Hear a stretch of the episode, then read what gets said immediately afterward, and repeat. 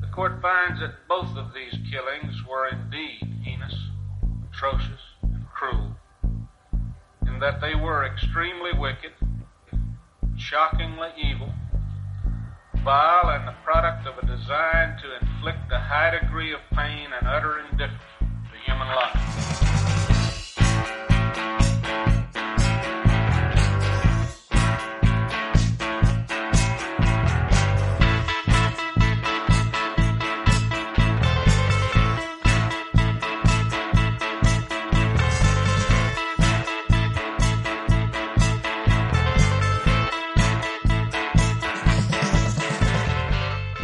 Hola a todos, bienvenidos una vez más a nuestro podcast Extremadamente Crueles, un podcast en el que, como sabéis, hablamos de asesinatos, misterios y todo aquello que se nos ocurra sobre la marcha, siempre con un poquito de mala leche.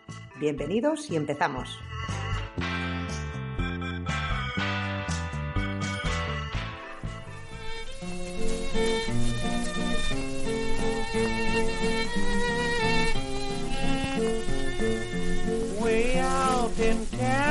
Allá en California, una familia feliz planeaba las Navidades, que ya estaban por venir. Tenían una pequeña, una niña dulce y bonita, y todos los que conocían a Marion Parker adoraban verla sonreír. Una mañana salió de casa hacia la escuela, no muy lejana, y nadie imaginaba el peligro que ese día le acechaba.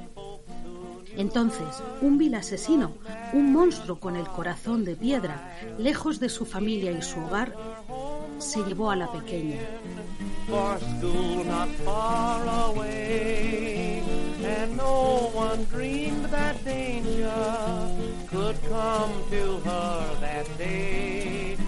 And then a murderous villain, a fiend with heart of stone, Marion away from friends and home. Estas estrofas, muy libremente traducidas, pertenecen a una de las varias canciones que se escribieron durante 1928 inspiradas por el asesinato de la niña Marion Parker, el llamado crimen del siglo en su momento y ahora casi olvidado por la historia, eclipsado por asesinos en serie y crímenes que tuvieron mayor repercusión, aunque en nivel de crueldad, el asesino de Marion Parker no les anduviese a la zaga.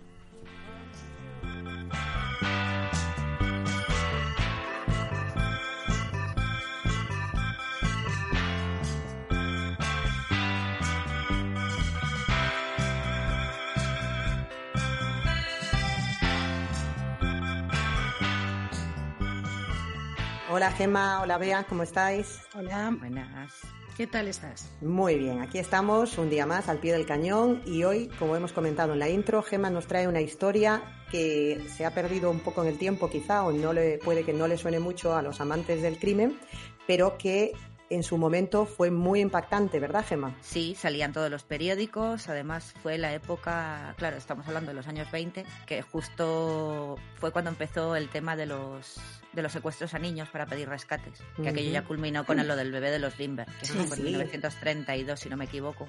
Pero bueno, ya en los 20 ya empezaban a, a secuestrar a niños, sobre todo. Ya se estaba poniendo de moda el tema entonces, ¿no? Sí, sí, sí, sí. Entonces esta fue una especialmente bestia, por eso nos gusta. Sí. Mm, o sea que nos tenemos que agarrar bien hoy también. Los Ponernos el cinturón. Sí. Tema delicado, ¿no? Bueno, sí, me ha gustado lo de ponerse el cinturón, perdón, luego ya, ya lo veréis. Eh, bueno, pues eh, estamos en 1927 en Los Ángeles. Yo no me muevo de Los Ángeles. A ver, Sí. si, a ver si empiezo a, a salir un poco de ahí. Eh, los Parker eran una familia de clase media, para que nos pongamos en situación, porque dices, bueno, pues el bebé de los Limber, pues vale, pues Charles Limber era un tío que era un as de la aviación ahí súper famoso, súper rico, pero ¿para qué quieres secuestrar a, a la hija del señor Perry Parker, que era un señor que era que trabajaba en un banco, Ya. clase Sí. media normal. Y Geraldine, la madre, era, eh, era ama de casa. Tenían tres hijos, tenían un hijo mayor de 18 años y luego tenían dos gemelas, Marion y Marjorie, que tenían 12. Vale. Ujú. Marjorie era como más, vamos a llamarla femenina, era más niña de mamá, ¿no? Jugaba más con muñecas, estaba ahí, pues cuando la madre hacía fiestas, era, estaba más como más, más encima, más de señorita, ¿no? Sirviendo el té y esas cosas, mientras que Marion era como más no chicazo, pero bueno, era el ojito derecho del padre, eso sí. Y pues le gustaba más jugar con los chicos, y, pero pese a eso, pese a ser así como más, más deportista, más tal, a la hora de relacionarse con la gente era mucho más reservada. Hmm. Era muy tímida con los adultos y, y no le gustaba nada alejarse de su casa, ni siquiera para ir a dormir a casa de unas amigas, lo típico de vente a dormir, Marion y Marjorie. Yo no, yo no voy, yo me quedo en mi casa. Sí, era más introvertida, tal vez, ¿no? Sí, sí, sí, y le daba, no sé, no le gustaba separarse de, de su familia. Entonces a la Sí. pobrecita, es que encima va y coge a la... a la Ya, es que esto ya empieza a pintar, sí, que Tiene dos para elegir, pues ala. ya te digo. Entonces, bueno, jueves 15 de diciembre de 1927. Eh, las gemelas pues cogen el tranvía hacia el cole y bueno, pues como era ya cerca de Navidad, porque ese es un 15 de diciembre, pues había fiesta de Navidad en el colegio. Entonces, bueno, no tenían clases, sino que estaban un poco más ahí dispersos, ¿no? Según se cuenta, Marjorie eh, se fijó en que un hombre desde un coche, cuando estaban montadas en el tranvía, como que las iba siguiendo y como que les hacía señas. Pero bueno, Mm. tampoco le dio más importancia y las niñas entraron al cole y, y ahí se quedaron. Eh, al mediodía llegó un hombre trajeado al colegio y bueno, la directora estaba, estaba fuera. Entonces la secretaria, que era la que estaba al cargo de las labores de la directora, una señora que se llamaba Mary Holt, que era una señora extremadamente responsable, Sí. pues fue la que le, la que le atendió. Aunque ese día la pobre mujer, bueno, eh, tuvo el único desliz de toda su carrera y no se lo perdonaría jamás. Luego vaya cuentan Casualidad. que sí, sí, sí, que luego tuvo un ataque de nervios que se le puso el pelo completamente blanco. O sea, luego la pobre mujer lo pasó Madre fatal. mía. No, no me extraña, claro. No me extraña. Bueno, pues el hombrecillo está trajeado, se presenta como un tal Mr. Cooper y le dice a la secretaria que tiene que llevarse a la hija de Perry Parker porque ha tenido un grave accidente de coche. Empezamos bien, ¿vale? La secretaria sabía que había dos hijas de Perry Parker, que parece que el señor Cooper este no lo sabía. Me vengo a llevar a la hija, ¿a cuál de las dos? Vale. Ya. Y el tío este, sin perder la compostura, le dice a la pequeña, hola, son gemelas. Sí, que ya es sospechoso desde el principio, ¿no? O sea, Ya te debía- digo. Sí, pues la señora no se dio cuenta, no me preguntes, la señora no se dio cuenta. Y bueno, pues como la pequeña, entre ellas dos, tenía la broma de que, bueno, pues sí que Marion nació después que Marjorie, salió después. Y entre las dos, pues sí que tenía la bromita de tú eres la pequeña, yo soy la mayor. Pues la señora, ni corta de perezosa, pues sin pensar que esto era un pelín extraño, pues llamó a la profesora a la clase de Marion y, y se la trajeron. Y pues nada, el tal Mr. Cooper se la lleva con él. La niña Ay, sí se había quedado un poco así. Es un poco extraño que dices, vale, el padre ha tenido un accidente, ¿por qué te llevas a una? Y no a las dos. Es Si muy de sospechoso, coche- mucho, muy, muy, muy sospechoso. Pues a nadie se le ocurrió avisar a Marjorie de que su padre había tenido un accidente de coche, ni a nadie le pareció raro que se hubiesen llevado a una de las gemelas. Marjorie salió del colegio a su hora y estuvo esperando un buen rato a Marion. Dices, bueno, pues a lo Sí. mejor están recogiendo un poco lo de la fiesta de Navidad o lo que sea. Bueno, pues, la estuvo esperando un rato hasta que ella se aburrió y se cogió el tranvía y se fue sola para casa.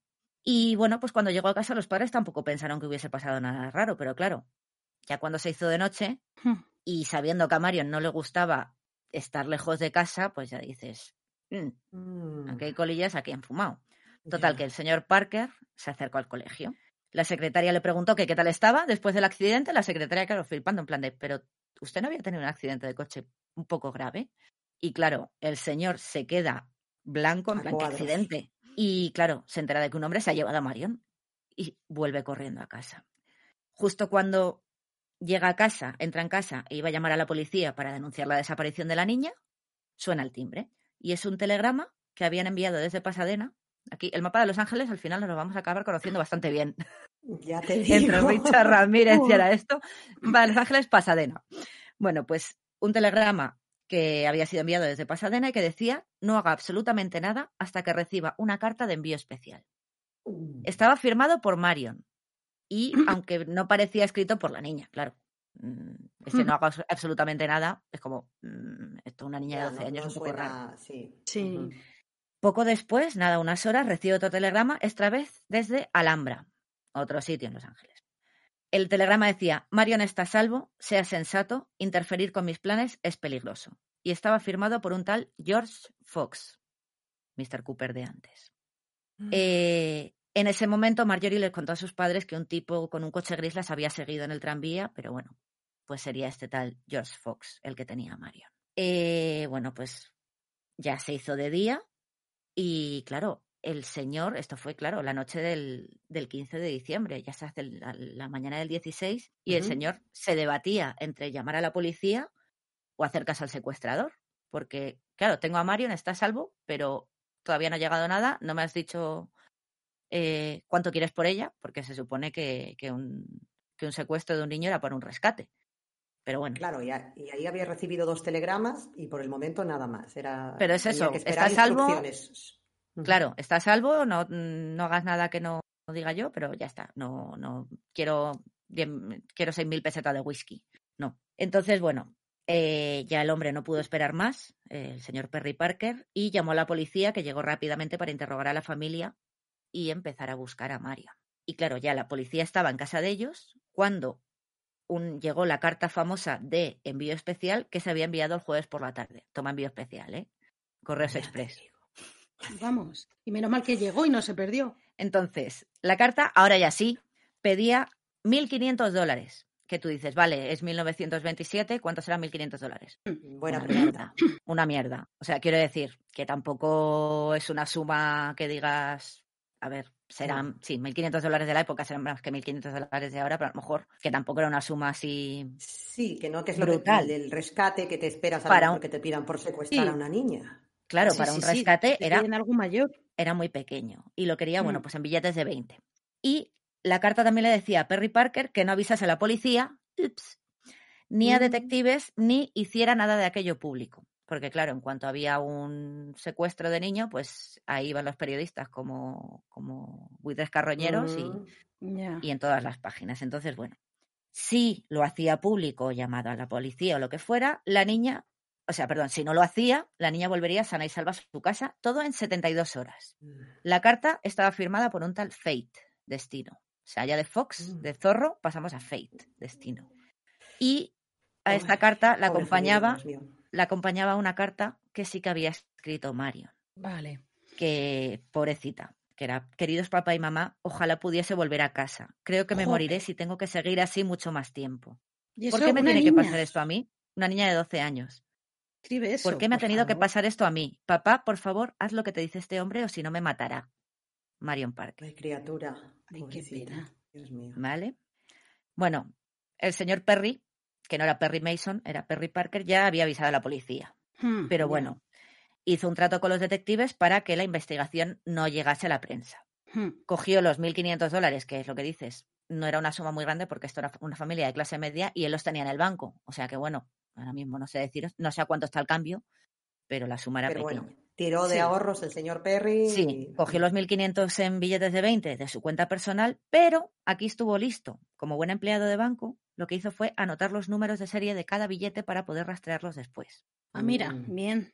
Bien, bien, bien. Ahí tuvo sangre fría el señor Perry Parker. Eh, mientras tanto, pues la policía fue a investigar a la señora Mary Holt, a la secretaria del cole, que les dio una descripción del sospechoso. Ya. Tenía como entre 25 y 30 años, como unos 75 de alto, así delgado, eh, los rasgos, la, la cara también bastante delgada, el pelo, el pelo oscuro y ondulado y bueno, pues así como con brillantina, ¿no? Eh, la señora Holt dijo que, se expresaba muy bien, o sea, que no era un ladronzuelo así de tres al cuarto, sino que era un tío que hablaba bien, que tenía que seguramente tenía una educación superior, universitaria o lo que fuera, y que bueno, llevaba un abrigo marrón grisáceo y un sombrero gris oscuro. Vale, tenemos un sospechoso, tenemos ya. Una descripción eh, bastante, sí. mejor que el, que el retrato robot de Richard Ramírez, por ejemplo, Mira, lo Sí. estaba pensando ahora mismo. que era como ven, no se parece nada, aquí este. Luego si ves la foto dices, vale, hay una cosa en la que ha patinado, pero tampoco te la esperas, pero bueno, el resto bien. Y ya tenemos una fecha, 72 horas y 1.500 dólares, que es lo que pido por el rescate, y ya está. En principio, con eso, niña, vuelve sana y salva.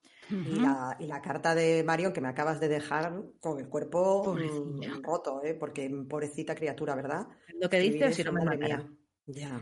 Esto era el viernes por la mañana que llegó, ¿vale? La secuestraron Sí. el jueves, el viernes por la mañana. Pues el viernes por la tarde aún no sabían nada del secuestrador. O sea, les envió ese telegrama, es como espera mis instrucciones y no sé nada.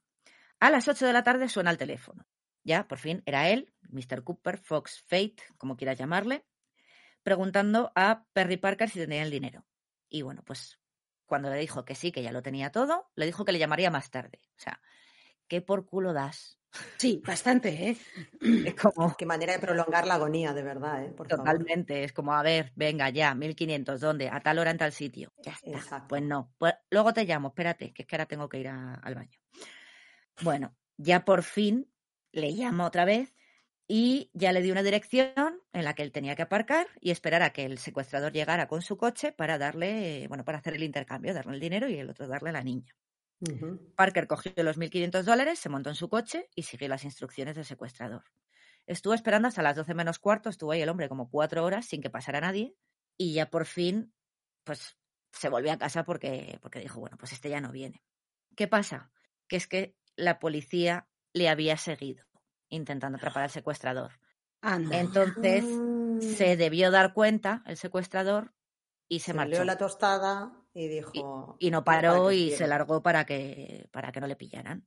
Mm. Entonces, claro, el señor Perry Parker estaba furioso con la policía y el No secuestrador estaba furioso con Perry Parker. O sea. Sí. cuidadín. Sábado 17 de diciembre, por la mañana. Ya se supone que han pasado 48 horas, ya sería, ya sería el- la hora 72, las casi 72 horas, ¿no? Los tres días Sí. que le había dado. Ya la noticia del secuestro de Marion Parker, total. O sea, este ya sabe que has avisado a la policía, pues aquí ya salta las primeras planas de la prensa del país. Ya me da igual, ya la he cagado. Ya saltó Voy a ver si me da otra, me da otra oportunidad, pero bueno. sí. Ese mismo día, Perry Parker recibe otra carta que le echa la bronca por no haber hecho caso a sus amenazas y le decía que era el último día para recuperar a Marion. Traía junta también otra carta escrita por la niña. Os la leo, para poneros peor cuerpo. Ay, Dios mío. Que- queridos papá y mamá, papá, por favor, ven solo. Siento lo que pasó anoche. Condujimos hasta casa y me pasé la noche llorando. Si no nos vemos hoy, no nos volveremos a, no nos volveremos a ver. Besos a todos, Marion Parker. Postdata. Por favor, papá, quiero volver a casa esta noche. Es tu última oportunidad. Ven solo o no volverás a verme. Madre mía, madre mía. Qué fuerte. Eh, así seguimos, mandando cartitas, telegramas y bueno, recibí otras dos cartas de Fox, una o de Fate, de Zorro o de Destino. Aquí Sí. se me va la pinza y cada día firmo con una. Antes de recibir una llamada telefónica. Ya por fin al anochecer suena el teléfono. Era el secuestrador dándole una dirección para el intercambio del dinero por Marion. Si vuelve a hacerlo mal, Marion morirá. Total, Parker monta en el coche, con el dinero listo, los policías aceptaron mantenerse al margen, esta vez sí. Y bueno, pues aparcó donde le dijo, en la esquina de, de las en la- el cruce de calles donde le dijo. Y justo después de las 8 de la tarde, eh, un coche paró junto al, de, al del señor Perry Parker. El conductor llevaba la, tapa- la cara cubierta con un pañuelo, así modo de bandana de estos de bandido del oeste, y apuntó con una escopeta recortada a Parker, que le preguntó por su hija. En plan, dame el dinero. Yo, si no ve a la niña, no hay dinero. hay dinero. Total, que destapó un bulto que había a su lado, el secuestrador, que era la niña, que la tenía tapada con una manta, la tenía en el asiento del, del, del copiloto, sí. ahí atadita con su cinturón de seguridad, por eso te lo he dicho. Ay, Dios mío. Y la niña estaba como en estado de shock. Estaba en plan mirando al frente, como que no reaccionaba, pero bueno, Perry Parker pues pensó seguramente la ha drogado o lo que fuera, pues para que no llorase o para que no gritase o tal. O sea, la niña estaba ahí con los ojos abiertos, pero, Muy quietecita, muy tal. sí. pero Aparentemente parecía estar bastante bien, ¿no? Dadas las circunstancias. sí, sí, sí. Lo único, pues bueno, el padre dijo, este la ha drogado para que no Mm. Pataleo o lo que sea y bueno, pues ya está. Total, que le dio el secuestrador el dinero y este le dijo que, que se esperase un momentito y luego eh, avanzaría un poco con su coche y ya le, le daría a Marion, ¿no? Le dejaría a Marion ahí en el arcén. Pues eso, el coche del secuestrador sigue hacia adelante, frena y deja caer algo en el arcén. Total, que Parker va corriendo al objeto en el arcén y ve la cara de su hija medio tapada por la manta. Claro, ¿qué pasa? La niña no reacciona. Mm, ya. Dices, hostia, ¿está, ¿está drogada o qué? Total, que empezó a destaparla y lo que se dio cuenta es que no era, era, era parte de Marion. ¿Qué Era dice? solamente la cabeza y el torso, Ay, la madre. ¿vale? Le habían cortado los brazos a la altura del codo, por encima del codo. No. Y luego tenía el tronco seccionado justo por debajo del ombligo. O sea, era, pues eso, la partecita de arriba, de ombligo para arriba, Sí, sí, y la cabeza. Eh, dentro del tronco, claro, la habían eviscerado, entonces lo que había metido, como para rellenarla, como una muñeca de trapo, eh, toallas y trapos. Qué aberración, Dios mío. Y los ojos. Los ojos estaban abiertos, porque los había cosido con hilo Ah, y tenía maquillaje en la cara, tenía como colorete y pintalabios para darle un poco de color. Claro, porque Sí, si no, sí, pues la niña estaba blanca. Entonces, claro, con eso, el padre, pues cuando la vio, dijo, bueno, pues parece viva, claro, tenía coloretes la niña, la niña tenía los ojos abiertos, claro, lo que pasa es que le había cosido los ojos.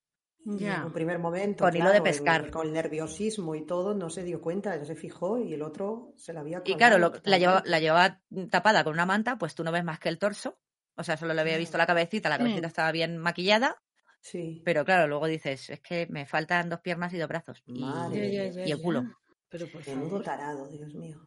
Entonces, bueno, pues eh, el cuerpo de la niña ya llegó la policía porque empezó a gritar, ya la- los vecinos llamaron a la policía y bueno, pues el cuerpo de la niña o lo que tenían de él, porque todavía, recordemos, faltan los dos bracitos y las dos piernecitas y la parte baja de, bueno, Y tenía el torso, pues la parte baja. Sí, vientre y tal.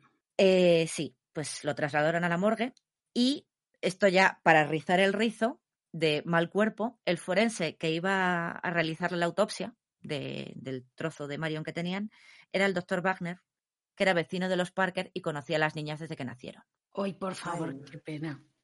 Qué Menudo, papelón, menudo, cha- menudo trauma Ya también, para todos, o sea, eh, menudo Sí. trauma para todos, o sea, es todo. Todos se llevan algo. Sí, sí, sí. Bueno, al día siguiente, menos mal ya, unos paseantes encontraron el resto del cadáver de Marion, que estaba en un parque envuelto en papel de periódico. Las piernas y la parte baja del torso, bueno, del vientre, estaban en un sitio y los brazos estaban en otro y los brazos se los encontraron unos niños Ah, Joder. envueltos ¿En en, papel de periódico. Toma, traumita para todos. Os lo Entonces, regalo. bueno, eh.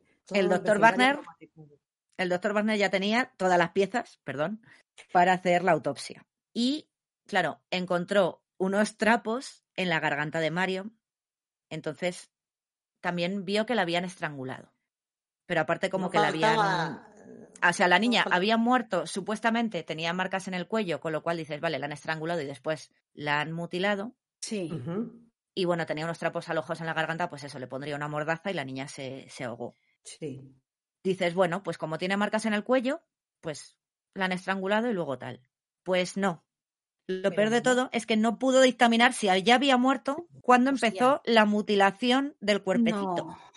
Ay, por favor, pero menudo Porque no encontró, no encontró ninguna muestra ni de cloroformo, ni de éter, ni de ningún tipo de anestésico que se usase en la época. Entonces es posible que la niña hubiese perdido el conocimiento cuando la estranguló, Sí. pero no muriese y que estuviese despierta cuando empezó a cortarle, a mutilarla, vamos, a desmembrarla. Madre mía, qué cuadro. Uf, Entonces, bueno, los trapos y las toallas que tenía metidas dentro para hacer de, de relleno de muñeca, Sí. eh, pues bueno, aquí sí, dice, muy listo tú, Fox, muy listo tú el zorro, pero muy zorro no fuiste porque metiste una toalla que ponía Bellevue Apartments. Como la gente que, rolla que roba toallas en los hoteles. Perdón, pues igual. Este, toallita que pone Bellevue Apartments. Allí que se fueron a interrogar a los residentes. claro. Ninguno parecía sospechoso, entonces, bueno, se centraron en la investigación del coche, que era un coche robado y habían dejado abandonado. En el coche obtuvieron una huella dactilar. O sea, muy Fox no eras, muy zorro no eras. Y pudieron identificar al sospechoso. Era, se llamaba Edward Hickman, tenía 19 años, que recordemos que la señora. Mary Holt había dicho que entre 25 y 30 más o menos. Sí, sí. 19 añitos y ya estaba fichado por varios robos, sobre todo en farmacias y en tiendecitas pequeñas y algún tiroteo, además de la última detención que tuvo fue por un caso de falsificación de cheques en el banco en el que trabajaba Perry Parker. Madre, vamos. ¿Qué es lo mejor de todo? Que Hickman estaba en el, en el apartamento, ahí en, el, en su apartamento en el Bellevue Apartments, cuando le interrogaron pero con un nombre falso, otro más para la lista, esta vez era Donald Evans, pues el tío tranquilamente dejó a la policía registrar el apartamento y como tampoco encontraron nada sospechoso, pues Sí, bueno, sí. fueron a, a- a interrogar al resto de vecinos. Cuando la policía se marchó, claro, Hickman hecho por patas. Bueno, este es el casito de Marion Parker, ¿vale? Tenemos sospechoso, vamos a contaros un poco de él porque tela marinera aquí. Volvemos. Ya, ¿Nace, o, es nace o que- se hace? Este nació. Qué- qué- qué Bueno, veremos. Veremos, veremos si nace o se hace, ya me diréis. Bueno, este señor se llamaba William Edward Hickman, lo que pasa que iba por el, por el middle name, le- se hacía llamar por el, por el segundo nombre, ¿no? Entonces, bueno, Edward Hickman para los amigos. Había nacido en 1908 en Hartford, Arkansas. Me encanta como lo dicen ellos, Arkansas. Bueno, Arkansas. Arkansas. Cuando tenía 12 años, sus padres se separaron y su madre se los llevó a él y a sus cuatro hermanos a vivir a Kansas City, en Missouri. Hickman era, bueno, era un amor de niño. Era estudioso, era popular en el instituto, presidente de varios clubes, sabes cómo son los americanos, que es el club de canto, el club de no sé qué, el club de debates. Pues era el mejor alumno del grupo de debates. Sí. La madre, eso sí, tenía antecedentes familiares de enfermedades mentales. Tenía un tío que estaba en un psiquiátrico, los padres también, o sea, los abuelos de. Sí. Y de hecho, la madre, bueno, eh, intentó suicidarse 200 millones de veces, cada dos por tres amenazaba con suicidarse. Sí. Cuando se quedó embarazada de él, eh, siempre amenazaba con que me clavo un cuchillo y mato al niño y me mato a mí. Bueno, la tía estaba zumbada y de hecho, cuando Edward tenía tres años, pasó un año ingresada en un hospital psiquiátrico. Ya. Pero a pesar de todo esto, pues él creció como un niño extrovertido, feliz, progresaba adecuadamente, ¿no? en la buena dirección, todo, todo bien. Y sobre todo su mayor talento era la habilidad que tenía para el debate. Le encantaba, le encantaba los, los- el, el grupo este de debate que tenían en el instituto, ganó tropocientas veces y bueno, tras ganar tantísimas veces en su instituto, pues dijo, pues voy a preparar para el campeonato nacional. Sí. Todo esto Mm. volvemos a decir, un chaval súper majo con sus amigos, tenía un amigo que estaba en silla de ruedas y siempre iba a, ir a visitarle y hacerle compañía. O sea, era perfecto, ¿no? O sea, era. Era un chaval que era un amor. Sí, y además, pues como muy brillante, ¿no? Académicamente, Sí, sí, sí. Sí, que destaca sí. en todo, ¿no? O sea, destacaba Era en un chico perfecto. Pues bueno, cuando se apuntó al Campeonato Este Nacional de Debate, se pasó un año, eso sí, cuando se centraba en algo, era como un borrico. Hasta que no lo conseguía, no paraba. Entonces se pasó, casi sin respiro, un año preparándose para el campeonato este de debates, Sí. el campeonato nacional. ¿Qué pasa? Llegó a la final y perdió. Vaya. Y se quedó el segundo premio, premio de consolación, que se llevó cinco dólares y, Y se le y fue. a, y a tu, y a tu casa. Pues men- tu casa, menuda porque- caca de porque premio de consolación también. La verdad es que sí, para eso que no era te el den nada. ¿no? Yo me estaba Bueno. esperando algo un poco más sustancioso. Ya bueno, tampoco sabemos, lo vuelvo a decir, no sabemos cómo estaba el cambio en Sí, 1918 Y de ni dólar a euro. plaquita, Pero bueno, ni nada, ni, ni- ni una, Una medalla, ahí, supongo, es la típica. supongo que al- algo le darían en premio de consolación, la palmadita a la espalda, muy bien, Edward, a tu puta casa porque has perdido. Loser. Total, ¿qué, ¿qué pasa? En ese momento le cambia el carácter un giro radical. Se vuelve huraño, deja de salir con los amigos, empieza a evitar a la gente y sobre todo se volvió pesimista que te cagas. Entonces, claro, porque después de trabajar tantísimo, poner tanto, tantísimo esfuerzo en algo, al final Ya, es que no da sus frutos y acabas perdiendo, pues ¿para qué? Sí, no, ya pero- fuerte, claro, porque que, ni, que una, ni que fuera una oposición, estaba preparándolo ahí, ¿no? Por lo Ah, que vamos, ahí. Que es si un puto concurso de no- debate de no instituto. conseguimos, claro, si no conseguimos lo que queremos, nos ponemos aquí a. Nos volvemos locos. vamos. Pues eso, pues un puto, que, que, que tenías 15 años, un puto concurso de debate, y coño, Claro. 5 sí, dólares, sí. al cambio, pues te daba para, yo Pues- qué sé, para irte al cine unas cuantas veces. Que es una cosa muy curiosa que, me he no- encontrado en los, en los dos libros, que, que ya de aquella, estamos hablando de 1927, eh, al tío por lo visto le gustaba mu- mogollón ir al cine, bueno, como todo hijo de vecino, porque era el entretenimiento que tenían las masas, ¿no? Y, le- y tenía sus actores favoritos y le encantaban las pelis y tal. Y cuando salió todo el tema del caso en los periódicos y tal, y cuando le pillaron y todas estas cosas, eh, ya como ahora, lo de que matan por los videojuegos porque son violentos, Sí, pues de Sí. aquella ya echaban la bronca a las películas de gángsters y esas cosas, porque Ah. eran violentas. Entonces este, como veía tanto cine, pues había vuelto violento. O sea, el equivalente de ahora de los videojuegos o en, su, en los 90 de los juegos de rol. sí, sí, sí, sí. o de Marilyn Manson. Pues Oh, sí. efectivamente. Pues ya en los 20 era como, veía películas, ah, es que como le gustaba el James Cagney, pues si hacía de, Pues, de matón, pues te vuelves un matón. Hmm, Como, sí.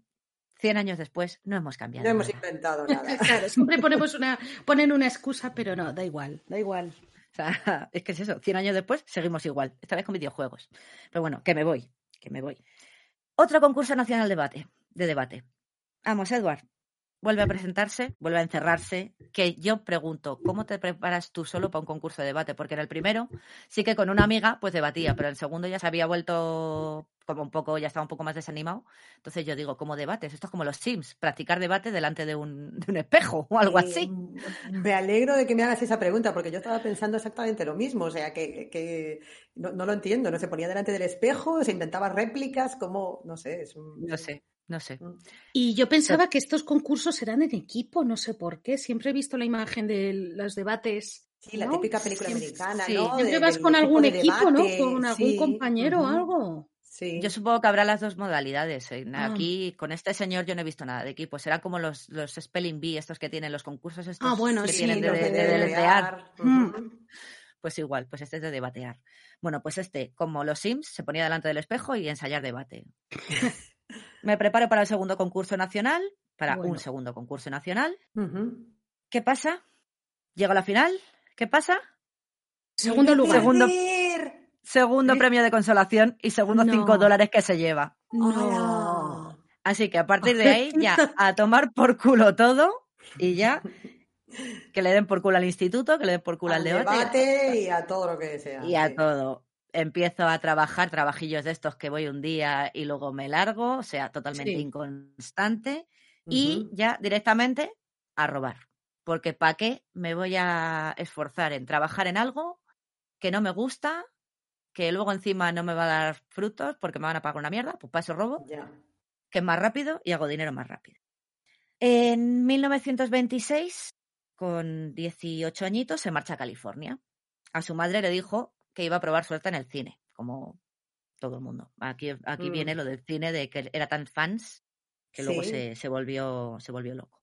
Pero el debate no tiene nada que ver. Y que estuviese un poco zumbado ya de, de familia, tampoco. Esos Eh, pequeños detalles sin importancia. Nah. Pero bueno, realmente pasó del- de Hollywood y lo que hizo fue a dedicarse a robos a mano armada en pequeñas tiendas. Sí. Y de hecho, eh, le gustaba mucho robar farmacias y solía llevarse cloroformo y cosas así. O sea que Vaya. ya había algo ahí en la cabeza Ya estaba maquinando ahí el Sí. tipo. hmm, que te llevas un poquito, unos cuantos dólares y tal, pero cuando robaba farmacias, aparte de la caja, se llevaba algo más. Vale. Eh, bueno, pues esta es un poco la vida. Es que es, es breve porque tenía 19 años el hijo de puta, ¿verdad? Pero es, es una vida muy normal, entre comillas. O sea, no ha ocurrido Quitando que eres nada- un que eres un manta en el debate porque siempre pierdes. Sí, sí, O bueno, pero, diría- por cabrón. o sea, por cabrón. que a lo mejor otros, otros dices, mira qué vida han tenido, que tienes esto, lo otro, tal, excepto un poco la familia que tenía esos problemas, él ha tenido una vida normal. O sea, Bueno, como diría un psicólogo hoy en día, pues tenía un problema de falta de tolerancia a la frustración. ¿no? Que es eso, ha tenido una vida normal hasta que dejó de tenerla, porque te digo, fue Claro. perder el primer campeonato y de repente que le den por culo a mis amigos, que le den por culo a mi Sí. familia, que le den por culo al instituto, me encierro, no salgo de casa, estoy Sí. ahí ñi ñi ñi, que me han dado el premio Sí, de consolación bueno, y 5 Es lo dólares. que dice Bea, ¿no? Al margen de eso, mm, si lo, ya, no, ya no digo que lo compares con la No había que nada, nos ¿no? contabas el otro día de Richard Ramírez, pero claro. ni siquiera tampoco tuvo demasiados acontecimientos excesivamente traumáticos, ¿no? Como para poder No, no, no. acabar O sea, era, era Solo lo eso, que decía solo Gemma al principio. O sea, el chico era una bomba desde que nació, Mm. o sea, porque no hubo elementos que le convirtieran en, sino debe ser que estaba ahí esperando, esperando latente claro. esa- sí, y, esto Y ya fue cuando perdió, cuando perdió el Claro. debate, por Joder, segunda con los vez. debates. por Por segunda vez. Bueno, volvemos a Marion, que aquí al señor Hickman ya le conocemos, pero está por ahí fugado. O sea, han encontrado los trocitos del cadáver, le han hecho la autopsia, ya saben o no cómo ha muerto, Sí. porque realmente no lo saben. Eh, hay fotos, por cierto, del cadáver. Ya, Ya. os las pasaré, si queréis. A ver, es una foto de 1927, no se ve muy bien, pero bueno, eh, se ve. Se ve la cara y se ve la cara que... O sea, quiero decir, si ves fotos de la niña, ves que es ella. Y se ven los bracitos cortados. Ay, Dios. Para quien le gusta el gore, lo pondremos en el blog. Vea. Señor, Para quien no le gusta el gore, lo siento, te toca verlo. Está avisado. A ver, gore, no se ve nada de sangre. No, solo o se sea- ven unos bracitos cortados. A ver, porque sabes quién es y, y lo que está representando. Si no parece, parecer, o sea, podría ser un muñeco perfectamente, un maniquí, Sí. lo sí, que estás viendo, sí, o sea. Sí, que no, tampoco es. Son... He visto fotos Mm. peores. He visto mucho, Sí. fotos mucho peores. No es una cosa excesivamente cruenta. Bueno, pues Hickman fugado, Marion en la mesa del doctor Wagner, amigo de la familia. Y bueno, pues una, una semana después de, que- de- de que desapareciese del colegio, que fue un 15 de diciembre, ya toda la policía de Estados Unidos, o sea, ya no solamente en California, todo Estados Unidos estaba buscando a Hickman. Bueno, estuvo huyendo durante un tiempo, robando coches, dejándolos en otro sitio, cogía autoestopistas para... Porque, claro, buscaban a un hombre solo. Si cogías autoestopistas, pues ya no te paraban. Ya. Mm, ya. Entonces, bueno, eh, en una de estas que, que iba hacia Portland, pagó en una gasolinera con uno de los billetes marcados. Ah, vale. Qué Que aquí el padre había estado fino y. Menos mal. Entonces ya el señor de la gasolinera, que ya estaba, pues tenían el retrato, bueno, el retrato robot, tenían la descripción, sabían que había un tío que estaba yéndose y Ujú. tal, pues bueno, cuando vio el... y tenían todos los, todas las tiendas y tal, tenían los números de serie para que se fijasen Sí, sí, sí. En el número del billete, o sea, no es que estuviera marcado, era el número de serie que trae el billete. Sí, sí. Entonces, claro, se dio cuenta y avisó a la policía. Entonces, bueno, pues dos policías de Oregón le detuvieron cuando se dirigía hacia Portland en un coche robado con dos personas más, que luego resultaron ser dos autoestopistas que los pobres no tenían ni puta idea. y estaban ahí con su-. Su viaje de verano, Claro. ¿no? Con su mochila y venga. Claro, eh, los pobres, pues ellos estaban haciendo dedo, este les cogió y ellos pues no se dieron cuenta de que era el tío más buscado de América. O sea, pues vale, pues nos lleva hasta Portland, pues cojonudo. Entonces, bueno, Claro. también les, les detuvieron, pero bueno, enseguida se dieron cuenta de que los pobres, que, que- que no, que es No el tío que nos ha cogido. Ya, ya, ya. y, y ya está. Entonces, bueno, Hickman no puso resistencia a la detención. Es más, es que parecía que quería que lo detuviesen. O sea, cuando se lo llevaron al calabozo y le dijeron que había sido acusado de ser el asesino de Marion Parker, el tío soltó una carcajada. O sea, Madre mía. pero justo después, o sea, fue la carcajada y de repente se puso súper serio, o sea, mira cómo estaban las cabezas, y Mm. preguntó si el método de ejecución en California era la horca. Vale. O sea, de repente te estás riendo, de repente, hostia, me he dado cuenta de que, anda, igual me matan. Mm. ¿Y cómo me matan? ¿Con la horca o con qué? Bueno, claro, se, la, la presa se enteró, llegaron todos al calabozo ahí de, de la ciudad esta, no me acuerdo cómo se llamaba, era una, una ciudad así pequeña ahí en Oregón. Y bueno, pues la prensa le pide a la policía pues de, de él. Pues no se pone el tío a posar con, flanqueado por los policías. Se pone el tío a posar y Sí. pregunta, y les pregunta a los, a los periodistas, a los, a los fotógrafos, si tiene que parecer como un, como un criminal, en plan de Ah. como un criminal o Este que me queréis con cara de pena. o- de, Este el que quería tío. ser actor, este quería ser Claro. pues como sus actores favoritos. Pues eso, pues quería fama y la tienes, pues si no es por el concurso de debate o, o siendo famoso, pues eso, por, por meterte en el cine, pues Pues ala. por secuestrar y matar a una niña. O sea, tú, ojo, el afán de, de protagonismo que tenía el jodido Vamos. Hickman Sí. y que no acaba aquí. Porque, claro, estaba en, estaba en Oregón, entonces, bueno, eh, se lo llevaron en tren hasta California para el juicio. Entonces, en el viaje del tren, Hickman eh, escribió una confesión detallada, pero vamos, de páginas y páginas, de lo ocurrido con Marion Parker, diciendo que, claro, que la conoció cuando trabajaba en el banco, cuando la habían Sí. detenido por, por lo de falsificar los cheques, cuando trabajaba en el banco con su padre, pues la conoció. Y ahí ya le rondaba la idea de secuestrar a una niña. Entonces tenía dos opciones, había como elegido a dos. Hmm. Estaba ella y luego estaba la hija de otro, de otro empleado del banco, lo que pasa que como esta era un bebé, igual se ponía a llorar y era más rollo el secuestro, Mm, entonces claro. la eligió así. Claro, ahí O fue por eso- ¿no? Claro, claro. Por eso no tenía ni idea de que eran, de que eran dos niñas, de que eran Sí. gemelas. O sea, tiene dos hijas. Ah, pues dame la pequeña. Son gemelas. Bueno. O sea, él simplemente la vio con el padre y dijo, vale, pues una niña a la que secuestrar. Y por eso tampoco pidió un rescate tan alto, porque al fin y al cabo estás, estás secuestrando a, un a la hija de un empleado de banco, no, no estás secuestrando a la hija de, Sí, de, yo sí, sí, del- claro. Sí. Entonces, bueno, pues eligió a Marion porque, porque el bebé, pues, pues es más rollo para un secuestro. Le Eh, según, problemas. según Hickman, aquí la, la hermanita de la caridad, el dinero del rescate lo quería para poder pagarse la universidad. Por eso había pedido Ah. tan poco. Mira tú, qué detalle. y que él en todo momento había tratado bien a la niña. Que bueno, que de hecho el primer día, como a la niña también le gustaba mucho el cine, dice, mira, si no se hubiese hecho una asesina ya también, pobrecita. Eh, que se, se la llevó al cine, por eso se fueron a un cine en Alhambra, por eso mandaron el telegrama desde allí, bueno, Que Ya, luego en casa le ponía- de- en de casa que le ponía... estas cartas no tiene nada que ver, claro. Claro, no, pero bueno, era simplemente para meter miedo, que luego en casa pues se llevaba muy bien con ella, que la niña estaba muy tranquila, que luego pues tenían ahí su tocadiscos y se ponían ahí su musiquita. y A todo bailar los dos juntos, sí. súper guay con la niña. Lo que pasa que un compañero suyo, bueno, un pues un tío con el que había robado ya un compañero de andanzas y tal, un tal Andrew Kramer, que fue el que mató a la niña. Que yo no he ah, yo solamente la he secuestrado. Sí, Y encima sí, era sí. para una para una buena causa porque era para pagarme la universidad. Pero el Andrew Kramer este fue el que la mató. Casualmente. Ya. Total, la policía se pone a investigar al tal Andrew Kramer y no hay uno sino dos. Que de hecho son hermanos, es como los padres eran poco originales. O sea, Uno habría- era o sea, Andrew- Repetido el nombre. Sí, lo que pasa que uno lo tenía de primero y otro de segundo. Era rollo Ah, Andrew José sí, y el otro era Juan José Andrew, Andrew, o así. Oh, Dios mío. Pero bueno, el Andrew le gustaba mucho a los padres y le llamaron. Y los dos, eh, además, los dos eran, eran delincuentes.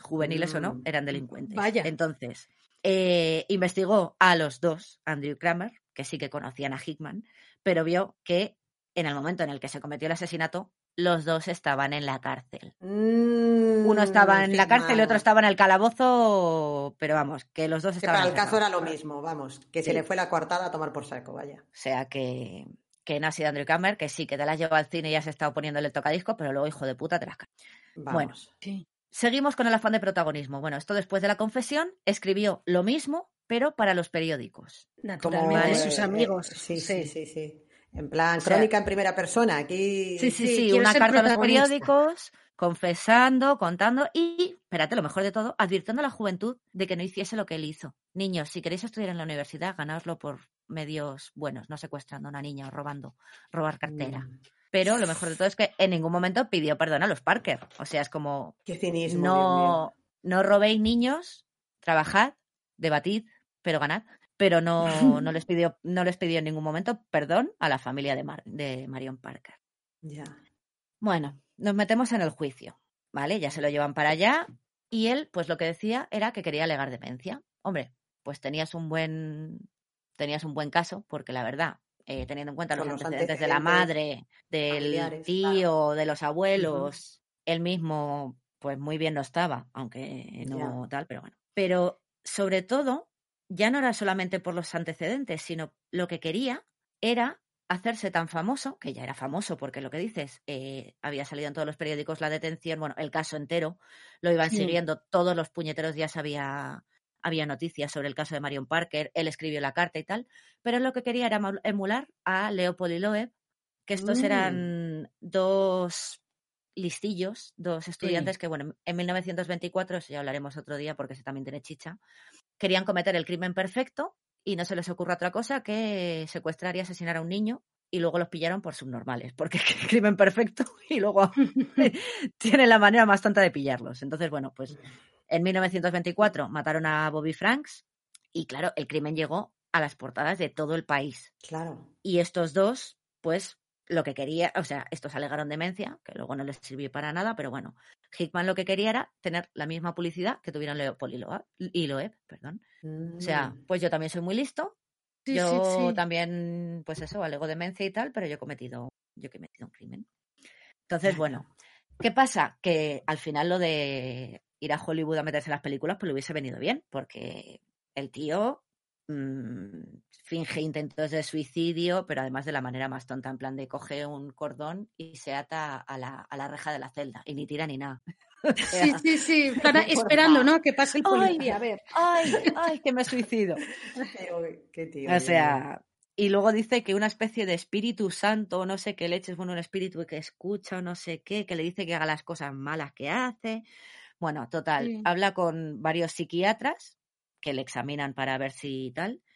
Y a uno de estos psiquiatras es al que le hace una tercera confesión. Primero fue al policía en el tren, luego escribió la carta con confesión también a los periódicos y este le hace ya una tercera confesión Bueno, a uno de los psiquiatras. Y aquí ya dice directamente que sí, lo del cine y tal había sido de verdad, pero que la niña, pues por la noche se ponía a llorar, que quería ir a casa, que, que cuánto tiempo tiene que llevar esto, total. Que se cansó de ella el primer día y la ahogó.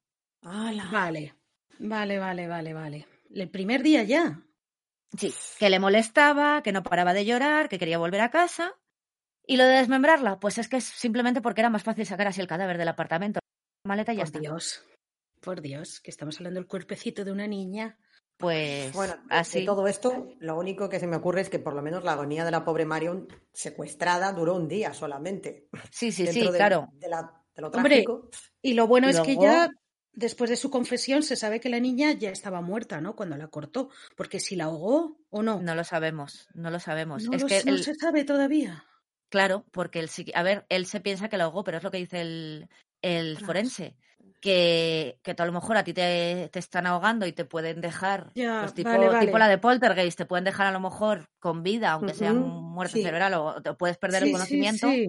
Sí, sí. Y pues, oye, veo que estás así, pues ya está, pues te corto porque ya te he matado y resulta que no, Vale, que simplemente has perdido el entonces conocimiento. nada. Claro. Entonces, Sí, eso es lo peor de todo, que eso no lo vamos a saber nunca. No si la niña estaba viva o no, Mm. Y sobre todo si lo sufrió o no, porque lo que dices, bueno, estaba viva, pero le había dado cloroformo, le había dado éter o cualquier anestesia, pues bueno, pero no, o sea, la había ahogado, la había amordazado porque estaba llorando todo el rato y lo que dices, le molestaba. Sí. Y lo que dices, esto fue el primer día porque el segundo, el cabrón, porque no tenía otro nombre, no, perdón, fue el segundo día. O sea, el, el día que la llevó ya con el padre ya la había matado. No la había matado esa mañana, sino el día anterior. Y ya se fue con toda su santa parsimonia a una tienda a comprar pintalabios y colorete. Ya, para jugar ahí a la señorita Pepis, ya con la. Eh, efectivamente. O sea, no es que no es que tuviese el pintalabios en casa. Bueno, no lo sé. Yo ya con este ya me espero cualquier cosa. Entonces, y lo que dices, la desmembró porque, pues eso, más fácil sacarla. Y también lo que dices, dijo que no sabía si seguía viva mientras la mutiló. Es que él mismo lo dijo. Por Lo mismo, mismo lo, lo- lo confiesa y lo admite, Dios. Y digo yo, ¿para qué estabas robando el cloroformo en las farmacias, tío, cabrón? No podías Sí, haberlo usado, por lo sea, menos. Sí, duérmela. Si Joder. se pone a llorar y te molesta, pues duérmela. Total, eran tres días. Pues Sí, un- te ah, digo. pero bueno, le dan ataques y le dan ataques, pues como lo del Sí, campeonato de debates. De hecho, volvemos al campeonato de debates. ¿Qué pasa? Con mi afán de protagonismo, yo quiero testificar. Mm. Esto es como el Claro. campeonato de debates elevado a la máxima potencia. Estoy Claro, luchando por sí, mi sí. vida. todo el mundo mirándole a él. Todo, el mundo el mundo. mirándome y si gano este debate, por llamarlo de alguna manera, me meten en un Ujú. psiquiátrico y no me cuelgan. Sí. sí O sea, sí, sí. esto es mejor que un premio de consolación de 5 dólares. Como gane este campeonato de debates, No solo salvo mi vida, sino que demuestro mis dotes de oratoria y mi capacidad de persuasión. Y encima tengo más protagonismo todavía, más, más, más salgo en los periódicos, más famoso me hago. O sea, tío era un narcisista de cuidado. Pues, ¿qué pasa? Que ni los abogados ni los psiquiatras le dejaron. Que se joda. Toma. Parece bien. Toma ya, toma. A tomar por culo. Eh, no le dejaron los abogados testificar a él, pero ¿quién testificó? El psiquiatra al que le había contado la tercera confesión de me la cargué porque me molestaba, no sé si estaba viva cuando la, cuando la desmembré. A tomar por culo la alegación de demencia. ya. Culpable del asesinato y del secuestro de Marion Parker y condenado a pena de muerte, ahorcado, Sí. Ahorcado. con la soguita al cuello. Y ya esto, esto me encanta. O sea, es cruel, sí, pero que se joda, porque era un cabronazo. Bueno, la noche antes de la ejecución estuvo el desgraciado pavoneándose con el policía que tenía ahí de guardia. Sí. De que sí, jiji, jaja, de mira la fama que he conseguido, de pues sí, la maté y la desmembré y mira tú y no sé qué, porque era una pesada, porque Por Dios. o sea, ahí ya estaba zumbado perdido, pero encima rollo gallito de pues Sí, me da sacando igual, pecho, ¿no? Mañana me van a colgar, pero me da igual, yo ya soy famoso, no sé qué, no sé cuántos. ¿Qué pasa? El día de la ejecución, bueno, pues la horca, sabes que está en un cadalso, tienes que subir unos escaloncitos. Todo digno que va él, pues de repente se desvanece. Vamos, se cagó encima. Directamente. y le dio un vaído. ¿Qué pasa? Que como estaba medio desmayado todavía cuando le pusieron la soga al cuello y abrieron la Sí. trampilla, en vez de partírselo el cuello y morir instantáneamente, se quedó colgando y se ahogó poco a poco. Bueno, Tardó algo de justicia poética. aproximadamente 15 minutos en morir ahogado por la soga. Sí, sí, sí, sí, sí. O sea, ahí justicia poética para el cabrón, que no Mm, sabemos si ahogó a, la, si ahogó a la niña y la mató o le hizo Claro. sufrir, pues ahora te jodes y sufres tú. Y en vez de partirse el cuello y morir instantáneamente, 15 minutos de agonía, hasta que el, el médico que estaba ahí certificó la muerte. O sea que, Bueno, algo de Bonito, consuelo, poético, un final poético. Sí, desde Sí, luego, sí, sí, sí. Por lo menos te deja esta Y historia esta- es terrorífica, por lo menos esto es un pequeño ahí. uf. la bonita bueno, historia de Marion Parker y, y Edward Hickman, el, el- el campeón del equipo de debates. Ah, no, que siempre quedaste segundo. Pobrecilla. Pobre niña y ya todo. Familia. ah, pobre todo. niña, él no.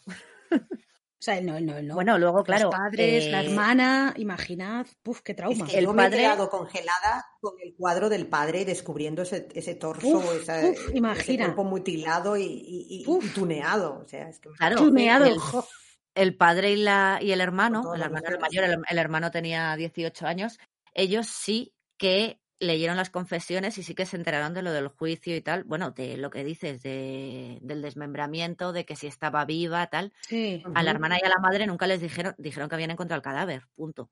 no me extraña. No dijeron me extraña. Que, que estaban los bracitos por aquí, las piernitas por acá, la cabecita mm, maquillada y Ellas cosida. nunca se enteraron de eso, nunca supieron esos detalles. No, la madre ya bastante tenía con lo que tenía y la hermana era muy pequeña. Bueno, no sé A si lo mejor cuando era cuando fue más mayor, claro. Mm. pero, pero sí, pero eran el hermano y el padre sí que, bueno, el, pa- el padre Sí. básicamente se enteró porque lo cogió. Sí, Claro. ojo, es que menudo trauma. Uf, Es que me uf. parece sí, una sí. manera tan terrorífica, además de, de- de culminar un secuestro y un asesinato. ¿Qué necesidad tenías de poner en, en escena y, y de hacer pasar a un padre por ese trago tan macabro y tan sí, atroz? sí, ¿Qué sí. necesidad? Que era más fácil Sí, sacarlo, además- tío, pero Y aparte, supuestamente le das 72 horas. Bueno, pues le habías dicho, eh, o me das el dinero o no le no te entrego a Mario viva. Bueno, pues si la querías matar porque te molestaba y la mataste de hecho ese día, pues mándale una carta y dile, ya está, la he matado, a tomar por culo. Y secuestras a otro, yo qué sé. ya. Había que no muchas formas de, pero bueno, No, sí. no, de sí, hacerlo sin sí, sí. provocar tanto trauma. O sea, eso de rellenar a la niña, llevarle el Sí. torso al padre, por Dios, que es una niña, a ver, de 12 años, es un cuerpecito que un tío de 19 Y aparte, años puede cargar. Señor, Y aparte, el, el tema este del Andrew Kramer contra Kramer, Kramer contra Sí. Predator, eh, tú dices, vale, no la mataste tú, esta primera confesión que luego era mentira, la mató Kramer contra Kramer, y, y- pero luego tú se la llevaste al padre. sí. Claro. O sea, o sea, porque no yo veo que, veo que yo te dejo un niño que he secuestrado y me lo encuentro con los ojitos cosidos y desmembrados y echa a correr por patas y ahí te quedas tú con el bulto. Ya Lo que se llama escurrir el bulto. Nunca mejor dicho. Sí. Es Sí, que- tan, o sea, yo creo que es eso. Este ya, lo que decías tú antes, vea, eh, venía de serie, en algún momento Sí. explotó, que fue con el este del debate, Sí, sí, sí. y, y pues tenía sus, sus alucinaciones, sus momentos de, pues eso, no bipolaridad, pero bueno, sus momentos de psicopatía que de repente pues estaba también porque por lo visto, o sea, lo que nunca cambió en las confesiones era que el primer día sí que se llevó a la niña al cine y tal y estuvo paseando con ella. Sí. Y lo de que el, día que supuestamente, primer día que le iban a dar el rescate, que como fue la policía pasó, sí que la llevó paseando por casa, ¿no? Porque la niña lo dice en una carta, "Le hemos paseado por casa y os hemos visto. Sí. El día Pero este ese- en el que la policía apareció allí sin saberlo el padre y el otro decidió dar media vuelta y lanzarse. Ujú. Y esa misma noche la mató. O sea que Claro. Aguantó Sí, la niña un día, ¿qué más te da? Sí, sí. A mí lo que, lo que, ¿Verdad? si lo piensas, si la policía no hubiera Ya. ido detrás del padre, a lo mejor todo se hubiera solucionado totalmente diferente. Cuando ya O sea, tenían el acuerdo, lo habían decidido seguro. que Claro. había pedido el padre, Él no se hubiera Que que enfadado, la niña- Sí, sí. No hubiera pasado un día no- más allí. O sea, si la Mm. policía no hubiera tocado los cojones. No, la niña, la niña no pasó un día más porque la mató esa misma noche, pero es lo que Claro, dices, por eso, le dio tiempo la a escribir la carta. Sí, Entonces, sí, es lo que dices, segura, la niña la llevaba en el coche y seguramente se hubiese llevado los 1.500 dólares Y deja a la niña libre. Sí, pero como fue la policía, pues se jodió. Pues nada, pues el enfado de perder el este de debate, pues es el mismo enfado que le dio cuando la niña le tocó los las narices, perdón. Ese- sí, la esa- niña no, la policía del ataques- padre. El padre Sí, le tocó sí, las narices porque había llamado a la policía y ya y el padre también y el padre también estaba estaba enfadado con la policía porque Claro, dijo, Claro, "Joder, pues tenía un no os he llamado Es- antes, no os he llamado sí. antes porque este me dice que no llame, yo voy, yo llevo el dinero, pero no me, ¿por qué cojones me habéis seguido? Porque no Es que les hubiera nada denunciado. Sí, Pero bueno, al final La segunda vez la policía ya dijo, vale, nos quedamos al margen, pero claro, la segunda vez ya te da igual ya porque era ya te, demasiado te- tarde. ya te han soltado el bulto. Sí. Entonces, De todas pues, formas, no sé, ¿no? Pero ¿no os parece? Vale, estamos como siempre intentando encontrar lógica a personas que actúan en, en otra esfera de la realidad y que no atienden a la lógica y al razonamiento de las personas normales, entre comillas. Pero el salto de lo que has comentado antes, de esa trayectoria criminal que llevaba con los robos y con estas cosas, es decir, secuestrar a una niña, vale, pero luego la crueldad del desmembramiento es que es eso. y esa puesta en escena tan terrorífica, a mí hay ¿De dónde ha salido? que- sí, hay un clic muy brutal de repente, ¿verdad? Es como Sí. una- un exceso Claro. de, de- de- de carnicería innecesario. No sé. A ver, ¿Qué sí que es ese hombre en la cierto cabeza? que en uno, que en uno de los robos eh, habían matado a una persona. Pero bueno, había sido un tiroteo y no sé si había sido él o uno de los compañeros. Lo que pasa que al ¿Esto compañero. cuando iba con los, con los Kramer? O... Con los Kramer contra Kramer, sí. No, y con otro. Eh, Ah. Lo que pasa que el otro, como era. Bueno, a ver, que tenía varios compis de, de roberío. ya. Pero mm, al otro le pillaron, lo que pasa que como era menor de edad, porque claro, allí son mayores de edad con 21 realmente, él también era me- menor de edad, aunque eso sí, le mataron a los cuatro meses, ¿eh? No te creas tú que, que esperaron No. mucho, No que desde que le condenaron hasta que le mataron, me parece que fueron cuatro meses o algo así, o sea, plan, ala, Toma juicio a la rápido. Sí, sí, sí. Y, y al otro no le condenaron, lo que pasa es que le metieron en un reformatorio. Vale. Pero por el robo, no por el asesinato. Luego Sí. el cabrón este le intentaba incriminar. A ver, lo he dejado por también el, el tema juicios al final es a mí se me hace un poco pesado. Lo he hecho un poco más condensado. Pero bueno, Condensado. juicio, cuando, o sea, primero incriminó a los, a los hermanos Dalton, a los hermanos Kramer, pero luego también incriminó a este otro chaval que no me acuerdo del nombre. Ah, no pasa nada. aquí, pero no es importante. Y, Eh, Sí. Y eso, y en plan de que no es la porque, claro, empezaron a escarbar un poco y vieron que en ese, que en, en ese, en ese robo que había Sí. muerto el tendero, pues sí, también habían disparado a un policía que había estado él y él le echó el muerto al otro, el otro dijo que sí, pero que también había estado él, o sea, que esto de alegar demencia. ¿Quién fue el autor material de- del disparo en ese robo, el que mató al tendero? ¿Fue, fue, Fue Andrew él. o- Fue él, Sí, ajá. fue Hickman. Lo que pasa que, bueno, pues estaban echando el muerto el uno al otro. Ya, ya, ya. ya. Supuestamente fue de- Hickman, puede sí. ser cualquiera de los dos, pero vamos, me creo que fuera él. Lo que pasa que no es lo mismo. Ya. Un robo que se te va de las manos. Claro, sí, sí. ¿Qué sí, sí, sí, esto? un- que efectivamente, y aparte, es lo que dices, premeditación y alevosía. es lo que dices, vale, eh, me estaba poniendo de los nervios, la ahogo, que no es muy normal, pero bueno, vale, me está poniendo de los nervios, la ahogo, pero es lo que dices, el desmembrarla y luego encima el no saber, porque esto, claro, esto no había salido en, la- en los periódicos, esto lo sabía el forense y la policía, lo de que Sí, no sí. sabían si la niña estaba viva cuando la había cortado, cuando la había desmembrado. Sí. Entonces, Claro, entonces. cuando joder, él confiesa esto, o sea, ya no, eso es lo que dices, es la crueldad que dices, en medio de las manos, ¿qué le vamos a hacer? ¿De dónde ha salido esa un- crueldad? O sea, porque no, no, no hay. A ver, eh, puedes, yo qué sé, eh, ser violento, de repente volverte violento, ta, ta, ta, pero esto ya se pasa de el cometer un acto violento. Esto ya es cruel, innecesario y horrible. ¿De dónde ha salido eso? O sea, no, eso no debate. sale de los atracos. Eso no sale del enfadarte porque has perdido un debate. ¿De dónde sale eso? Esto ya es No. extremadamente A cruel. ver, claro, o sea, no es una, no es un, porque a ver, algunos asesinos, sí es verdad que a lo mejor cuando eran pequeños han matado gatos, han matado perros, tienen antecedentes un poco tal, pero es que este hombre, bueno, este chaval, ¿dónde No, salido todo eso? y, y a todo esto, de su familia, de la madre trastornada y de esto, ¿se supo algo durante el juicio, desde que lo cogieron o algo? Eh, sí, de hecho, los padres estaban separados porque el padre estaba, lo que os decía, de que la madre amenazaba con suicidarse cada por tres, que durante los embarazos, en plan de me mato y mato al niño. Eh, el padre, cuando tenía 12 años, dijo, ahí os quedáis, que os den por saco, yo me voy. Pero el caso es que el- la madre sí que testificó durante el juicio Sí, y, y contó todo el rollo de, mm, de que había estado en un, en un manicomio, de que tenía familia y tal. Y el padre, que vivía en otro estado, me parece que era en Texas, se había ido a vivir a. Texas, el padre fue desde Texas a testificar que tampoco tenía ninguna relación con el hijo, no había hablado con el hijo de siete años, bueno, Sí. había hablado con la familia en- entera. Pero sí que fue a testificar en a favor de, de la demencia del hijo, Ya. de que sí, de, de, a ver, teniendo estos antecedentes que tiene de la familia de mi mujer ya. o exmujer, pues que está loco, pues mm, es posible. Sí, no deja de ser su pero hijo. A ver, sí. por un Y hijo. luego también, también testificó la señora Mary Holt, la, la señora que lo que, lo que os he dicho, que tenía el pelo completamente blanco. Y esa La señora no se recuperó, la secretaria no se recuperó nunca.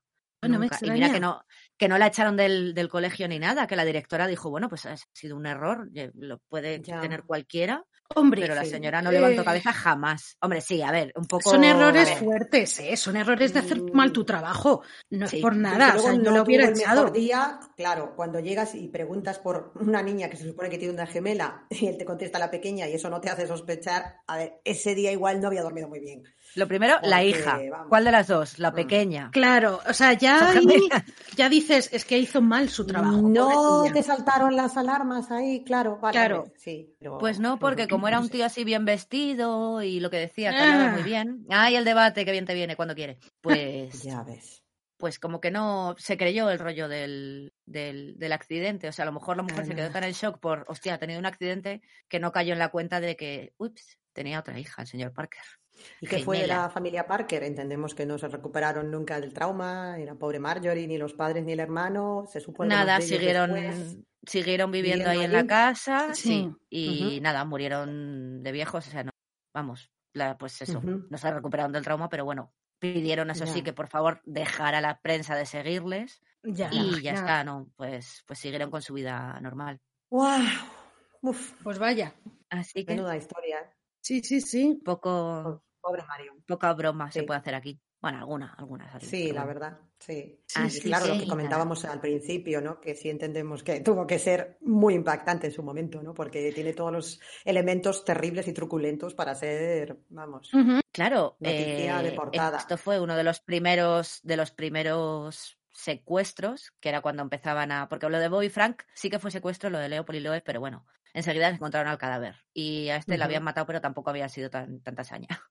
Pero bueno, eh, pero era cuando empezaban los secuestros a los niños, que luego lo que dices ya culminó en el, el caso del bebé de los Limber. Pero bueno, ya era. Pues lo que dices, el hijo de un hiper, un tío hiper Claro. famoso, no Que se llega a entender trabaja en más. un banco y una ama de casa. Hmm. Sí, sí. Y, y sí, pero bueno, todos los casos estos de, mm, de secuestros a niños y tal, los periódicos siempre los seguían porque además también al final en aquella época había muchísimo tabloide, estamos hablando de la época de Hearst. Entonces pues tenías culebrón para rato de Claro. la desaparición de la pequeña no sé qué, eh, sigue desaparecida, tenemos las últimas Sí. noticias del secuestro de no sé quién. Y alimentaban el morbo, claro, durante todo el tiempo Entonces, hiciese claro, la gente estaba, pues eso, era como un serial de radio, pues tenías ahí el serial de, de, de la niña Marion Parker que sigue desaparecida, que ha aparecido el cadáver y lo que dices, pues la, la prensa estaba en casa de, de la familia, que era como, dejadnos en paz, por favor, que ya tenemos bastante con lo que tenemos. El padre sí que habló durante el juicio, habló con la prensa y tal, o sea, el, el padre era como el único que, que el hombre mantenía el tipo y, Ujú. bueno, eso no, creo que no lo he dicho, creo que se me ha pasado, pero cuando el segundo día, cuando le dijo que no hiciera nada extraño y tal, el hombre fue a trabajar. O sea, el día que sacó el dinero, Ay, ay, ay, Cuando- pobre. cuando le llegó la carta, claro, Ay, que le ay. llegó la carta está de envío especial que llega mañana, Sí, eh, el hombre se fue a su oficina, vamos, al, al banco. con- a ver, eh, pues eso, mm, tampoco es que hablase mucho con los la- compañeros, pero claro, sí, la manteniendo la compostura. en todo momento, pero el hombre se fue a trabajar, no hizo nada raro, por si acaso el otro le estaba vigilando, vete tú a saber qué. Y ahí fue cuando sacó los, los billetes y los, y Los apuntó los dineros. números de serie. O sea, que la sangre Siempre nos quedará esa, esa... Perdón, decías, eh, Gema, sí. No, digo, la, la sangre fría de- del pobre hombre, ¿no? De, de, hostia, la procesión va por dentro, pero... Totalmente, y tanto, ¿no? Vamos. Mm. No iba a decir que siempre nos quedará eso, ¿no? La duda terrible de si la policía no hubiese decidido actuar por su Sí. cuenta y, y fastidiar el primer intento de intercambio, ¿qué habría pasado, verdad? Es, es- es un giro muy, muy triste de los acontecimientos, porque es el, Sí. las, las preguntas que supongo que le estarían atormentando a esa familia y a lo mejor a esos policías también Sí, durante el resto de sus vidas, ¿no? Claro, claro. no hubiéramos hecho esta tontería, vale, que en sus cabezas tendría mucha lógica, pero no habría que actuar a lo mejor con más cautela, sabiendo que estás hablando con un desequilibrado que se ha llevado a una niña, no sé. Sí, no, eso no, mucha no se lo rabia eso, ¿eh? tampoco. Claro. El, el inspector que llevaba el caso tampoco se lo perdonaría nunca, lo que dices, por Mm, mi culpa sí. y luego viendo que, que la niña llevaba un día muerta, y, o sea, que sabes positivamente que la había matado después del intento De- fallido. Sí, Sí. sí, sí, y luego con la confesión, bueno, con las tres confesiones, pero bueno, la última, que ya fue en la que dijo que sí, que me la he cargado porque me, me molestaba. O sea que. Pero vamos, que esto fue famosísimo y lo que habéis leído al principio es que se hicieron canciones.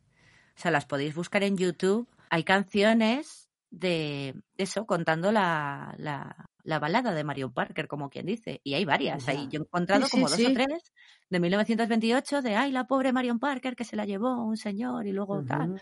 Y tú dices, pero además ritmo de este de los 20, o sea, que dices, Sí. eh, mío. cabecitas. Sí, sí, no sé. locas. En el Instagram también, también tendréis actualizaciones sobre este caso cuando, Sí. Cuando Sí. lo subamos a, Os a las paso plataformas. la foto, la foto de Hickman y bueno, lo que pasa que las fotos del cadáver de Marion mejor no, no, ya sé que no lo cierren. No, esas no. Ya Simplemente se sí. comentan que están y ya está. Yo os paso fotos de. Marion viva, muy mona con su voz, pobrecita. Ujú. Pero no, no, las del cadáver ya para el blog. Pues, Pues, ha nada, sido pues un caso realmente Os ha dejado un impactante, poco- Gemma. os ha dejado que- un poco chof. Sí, que nos has Sí, es Sí, que sí no se puede decir nada, o sea, es, solo se puede comentar lo, lo, incomprensible de esto, o sea, es que no, que no se puede, o sea, no se comprende, no, no, no, no, o sea, no, vale, no se buscaré, comprende buscaré nada. algo más, más, light para la próxima. Estaba, pensando, estaba pensando en uno que no es nada light, pero bueno, en fin. También pero bueno. secuestros iremos alternando. Sí, sí, sí, ahí como bueno. Hoy bajó. Niños años 20. Niña secuestra los uh -huh. años 20, lo que pasa que ya por fin me movería de Los Ángeles y me iría a Nueva York. A ver si alguien sabe de quién estamos hablando. Vale, mm, dejamos ahí la intriga.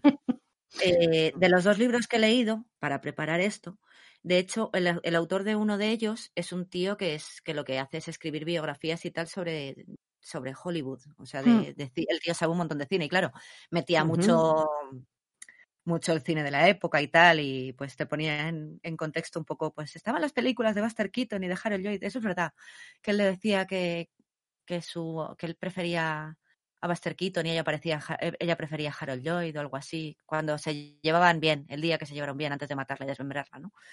Y, y cosas así. Entonces está curioso, pues eso, que decía que las películas así de, de mafiosos y tal, que era lo que le, le habían vuelto loco y le habían hecho Mm. cometer ese crimen. El libro, ¿Cómo se llama este libro? como siempre, en inglés, sorry, lo Mm. siento, mi amor, eh, se llama Butterfly in the Rain Sí, y es Ah. de, ¿cómo se llama el señor? A ver dónde lo tengo. Título muy evocador, ¿no? Así como muy Sí. poético. Muy, bonito. Pues no lo tengo. Eh, bueno, lo pondré. Es Butterfly in the Rain de, de, de, de, de, de- Me he leído dos. Este, eh, este no está gratis, pero el otro sí. Lo que pasa que el otro es un poco refrito de este. O sea, el tío sí que se ve que ha leído y ha copiado básicamente párrafos de, de Butterfly in the Rain. Butterfly in the Rain de James L. Neubauer. Neubauer o algo así. Neubauer. No sé cómo Lo pondremos también en nuestras recomendaciones en el blog. Ese es uno y el otro es I Want to Come Home Tonight. ¡Oh! La historia de Marion Parker, que era lo que decía de papá, quiero volver a casa esta noche, ¿no? En la, ca- en la segunda carta. sí, sí, sí. Ese, si tenéis el Kindle Unlimited, ese estaba gratis. Sí, vale, Mm. vale, vale. Por si alguien quiere leerlo. Y ese es de un tal Troy Taylor. Mm. Hola, soy Oye. Troy Taylor. Tal vez me recuerden de. Eh, oye, esto es otro caso de sincronicidad. ¿Sabes que justo ayer por la noche estuve leyendo la vida de Phil Harman, el hombre este, que eso es un tema, de hecho os lo, iba a comentar, que digo, eso es tema para otro día. ¿Sabéis la vida de Phil. Harman? El, el que asesinó su el, el que era ponía la voz a, a Troy McClure y al de Ah. El monorraíl, era actor que salió en Saturday Night Live y, y era muy conocido y que lo asesinó su mujer que luego se suicidó. ¿Ah, Sí, sí, sí, sí, el Sí. Troy McClure, sí. Sí, Algo me quiere. Harman. Pues se llamaba como Pues el carnicero de Hanover. Ah, no, era Fritz. Justo ayer estuve leyendo sobre él en una página web de estas de, de- de Sí. casos de Hollywood y de historias de estas. Y bueno, también es para hablar otro día, porque la mujer era una zumbada que todo el mundo le decía que haces casándote con esta loca y vais a acabar fatal. al tanto que final, mira. fatal. Sí, sí. Perdón. Eh, No, no, no, no. completamente me he No, ido por las ha sido- ramas, pero bueno. Ha sido culpa mía por No, hacer no. la broma con Troy McClure. Sí, sí. Así que. Pues nada, con el monorail lo dejamos, ¿no? Para no enrollarnos Vale. mucho, que luego siempre se Muy me bien. va. Vale, pues nada, sí. damos las gracias entonces. Muchas gracias a todos, a todas y todos los que nos escucháis. Y al Eh, nada. Patata. ¿El qué, perdón? Bea- Al señor Patata también le damos las gracias. Ah, sí, sí, sí, sí. Sí. Bueno, ahora hemos quedado en que ahora ya es mm, patata seca. Patate. Patate. Patate, es Patate. Es patate, Mm, ¿vale? Entonces. O le podemos llamar Pues eso. petete. Bueno, Como el libro gordo. liar. Como el libro. Bueno, que al final nos liamos. A ver, que nada, que muchas gracias. Muchas gracias a vosotras, muchas gracias a la gente que está por detrás, ¿vale? Y gracias Aquí a la detrás. gente que está escuchando. Sí, justo, justo. Y a los datos Y- que se nos suben encima. Mira, mira, me tienen, me tienen. O sea, Sí, la verdad, muchas gracias, Gemma, por el, el currazo que te has metido hoy. La verdad, más Ujú. sobre un tema que nos has traído un- un- una historia tremenda. Muy, Sí. Yo creo que muy interesante. A pesar de trágica, es, está muy bien por la historia, por el contexto, por, por lo que pasó. La verdad que a mí me ha gustado muchísimo. Me alegro que os haya gustado. Yo, Quiero una sabéis, yo sigo- pizza. los 20. Perdón. No lo sé. De, ni- de- de niña o algo, no sé. es que no, sé, no- Ha sido un poco de. anticlimático. Vea, ha sido un Por poco eso, por anticlimático, ¿eh? Tenía como- que soltarlo. Bueno, Quiero una pizza, desmem- niña desmembrada, desvariar. Sí, Sí, así sí, que- es para desvariar por ya. favor, que... que No, no, no, ya estamos fatal. Lo he dicho, muchísimas gracias por estar Sí. ahí. Como decimos siempre, hacemos esto porque nos gusta y esperamos que os guste. Sí, sí, Sí, seguidnos en redes y nos vemos el, nos oímos. Siempre pasa igual el nos vemos, como nosotros nos vemos. Claro. Eh, Nos oímos oímos, el ¿no? próximo martes. Venga, hasta luego. Hasta luego. Bye. And then they caught the coward. Young Hickman was their man. They brought him back to justice, his final trial to stand.